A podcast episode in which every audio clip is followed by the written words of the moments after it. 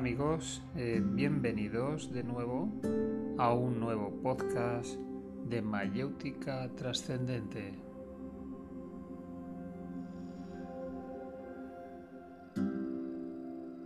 En este episodio, dentro de las aproximaciones a la mística, hoy tratamos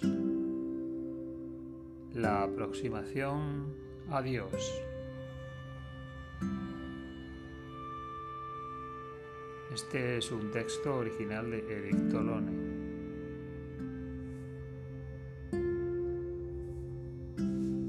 ¿Quién es Dios? No hay más que un solo y único ser. Este ser absoluto, de quien todo procede y en quien todo se reabsorbe, ha sido llamado Dios por numerosas tradiciones. Podemos utilizar la palabra Dios para designar al ser absoluto, pero antes deberemos purificarla de todas las significaciones erróneas que contiene.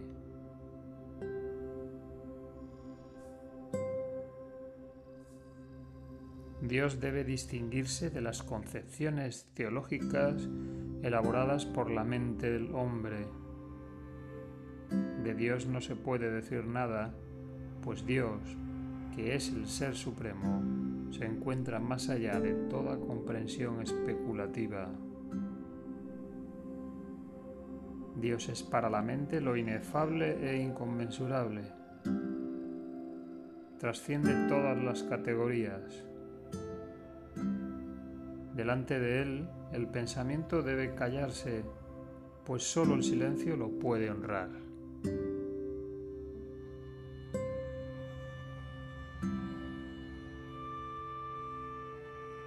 Las concepciones mitológicas y teológicas han pretendido interpretar a Dios. Al hacerlo han creado falsos dioses que son otros tantos ídolos que derribar. Debemos purgarnos de todo antropomorfismo. En lugar de ver en Dios lo otro, el hombre se ha hecho una representación de Dios según su propia imagen ha divinizado a los que enseñaban el camino de la trascendencia, haciendo de estas individualidades dioses con forma humana. Lejos de seguir el ejemplo de los que venían a revelarle la presencia de Dios en el hombre y tratar de realizar en sí mismos este conocimiento, han preferido confundir a Dios con la apariencia humana de los divinos maestros rindiéndoles un culto idólatra. Así, los representantes de Dios se han sustituido por Dios mismo. Comprendamos que Dios, tal y como lo conciben y representan las tradiciones religiosas, solo tiene realidad en el interior de la mente humana. Son simples creaciones del espíritu humano.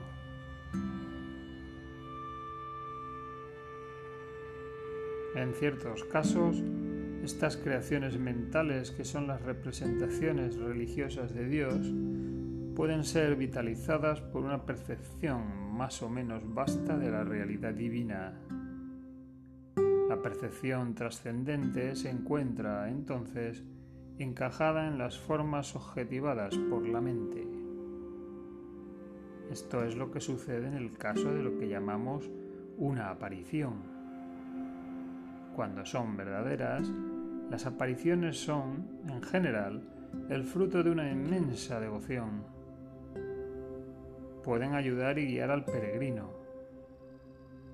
Pero lo que importa es darse cuenta de que Dios, en su realidad intrínseca, sobrepasa todo tipo de apariciones.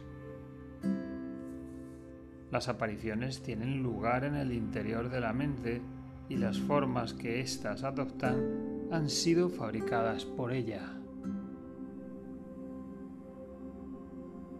La prueba de esto reside en el siguiente hecho.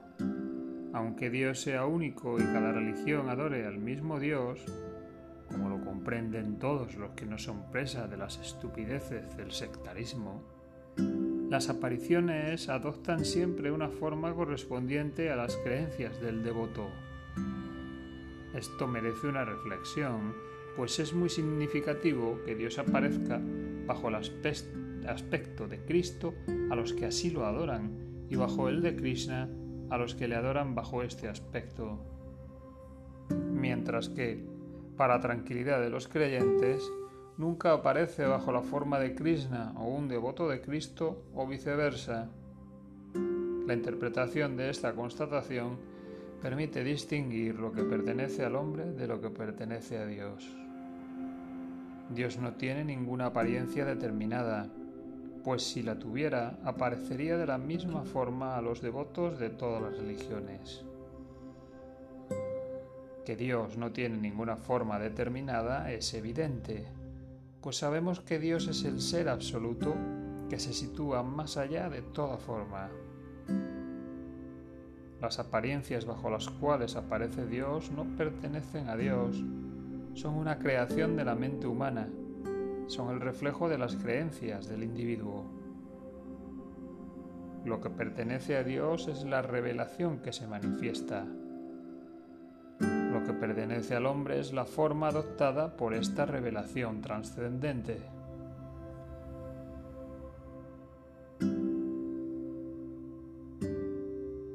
Si adoramos a Dios a través de nuestra mente, la iluminación interior que acompaña a toda percepción del Ser Supremo no podrá manifestarse si no es a través de los contenidos de ésta, tomando así su coloración.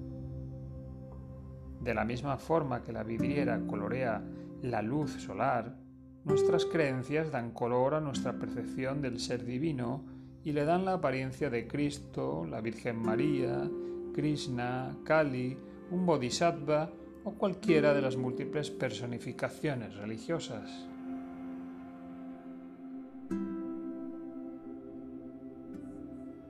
El vidente se beneficia de una percepción indirecta de la realidad divina. Su percepción está, de manera indisociable, unida y limitada a las fantasmagorías de su mente, la cual, a su vez, está condicionada por la herencia cultural recibida. Lo que es cierto para la forma lo es también para las revelaciones verbales, estén o no acompañadas de una forma. Es siempre la mente la que proporciona las palabras y las formas que acompañan a, la percepción trascendente. Si bien es cierto que adorar a Dios a través de la mente es mil veces mejor que la ausencia total de adoración, es asimismo evidente que adorar a Dios habiendo superado la mente es mil veces preferible a la adoración prisionera de la mente. Sobrepasando la mente, podemos adorar a Dios sin espejos deformantes, sin intermediarios. Sobrepasando la mente, adoramos a Dios en su misterio, más allá de toda representación humana, de toda visión o revelación sensible. Contemplamos a Dios en su abismo inefable y trascendente.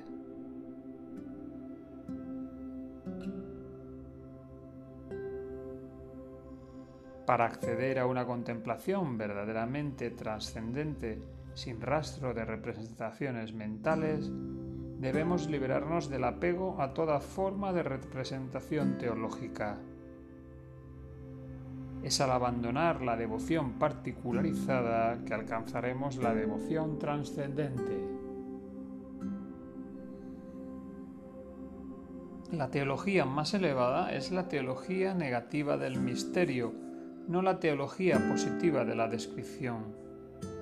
Toda descripción es antropomorfa, pues la realidad de Dios está más allá de cualquier descripción y las vuelve todas ilusorias. El antropomorfismo más grosero representa a Dios bajo el aspecto de una persona teniendo un cuerpo humano, pero el antropomorfismo psicológico que consiste en atribuir a Dios los sentimientos humanos es igualmente erróneo. Así nace la concepción de un Dios bueno, complaciente, poderoso, etc. En realidad, ninguna cualidad puede atribuírsele al ser divino, pues las trasciende todas. Dios no es amor, bondad, compasión, poder, belleza, etc., ya que Él es mucho más que todo eso. Cualquier calificación, cualquiera que sea, pertenece al dominio de la manifestación divina que engendra el universo y no al dominio del ser divino en sí mismo. Dios manifiesta en su creación amor, bondad, belleza, compasión, poder, etc. Pero todas esas cualidades permanecen externas a Él. Dios en sí mismo, en tanto que ser puro, no contiene ninguna cualidad particular. Toda cualidad es una manifestación, y Dios se sitúa más allá de toda manifestación más allá de todas las manifestaciones que Él engendra. Sabiendo que Dios es el ser absoluto, purguemos nuestra devoción de todas las representaciones religiosas y de todas atribuciones teológicas. Al hacer esto, no utilizaremos nuestra mente. Ella no podrá dirigir su pantalla, al no adorar estas o aquellas concepciones o representaciones de Dios, podremos adorar a Dios en sí mismo. Podremos adorar el misterio inefable e insondable del ser absoluto.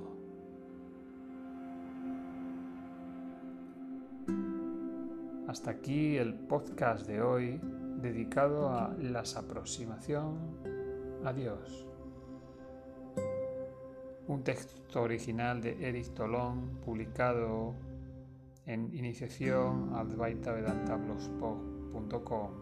y despertar trascendente wordpress.com.